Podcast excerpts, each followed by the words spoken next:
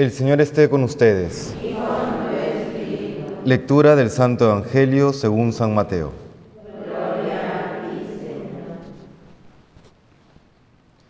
En aquel tiempo dijo Jesús a sus discípulos, No atesoréis tesoros en la tierra, donde la polilla y la, y la carcoma los roen, donde los ladrones abren boquetes y los roban. Atesorad tesoros en el cielo, donde no hay polilla ni carcoma que se los coman, ni ladrones que abran boquetes y roben, porque donde está tu tesoro, allí está tu corazón. La lámpara del cuerpo es el ojo. Si tu ojo está sano, tu cuerpo entero tendrá luz. Si tu ojo está enfermo, tu cuerpo entero estará a oscuras. Y si la única luz que tienes está oscura, ¿cuánta será la oscuridad? Palabra del Señor.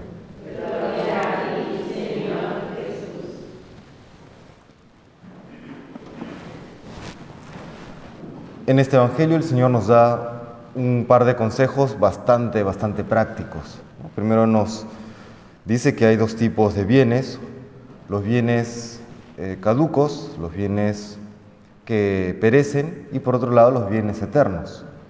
Luego el consejo eh, creo que siempre hay que tener presente, donde está tu tesoro, allí está tu corazón, porque lo que nosotros consideremos como tesoro va a marcar toda nuestra vida.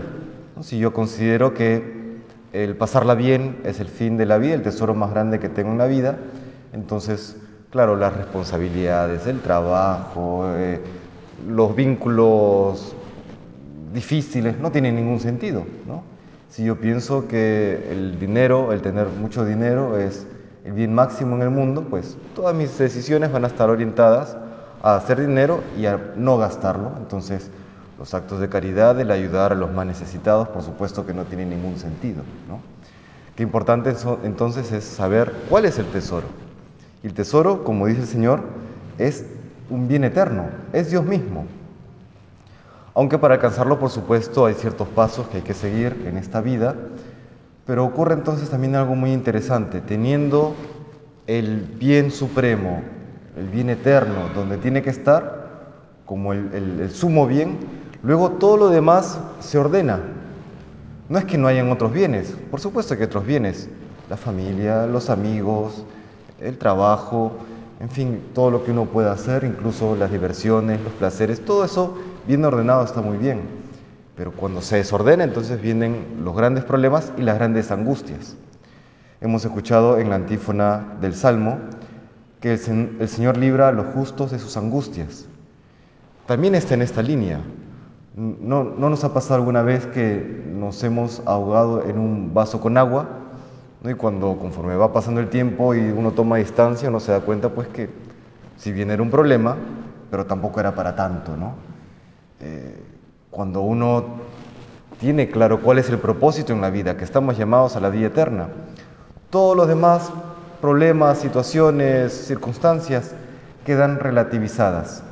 No porque caigamos en un relativismo, el relativismo no tiene ningún, ningún bien absoluto, ningún referente, pero sí cuando tenemos claro cuál es el propósito en la vida, cuál es nuestro bien absoluto, todos los demás bienes son relativos a ese bien.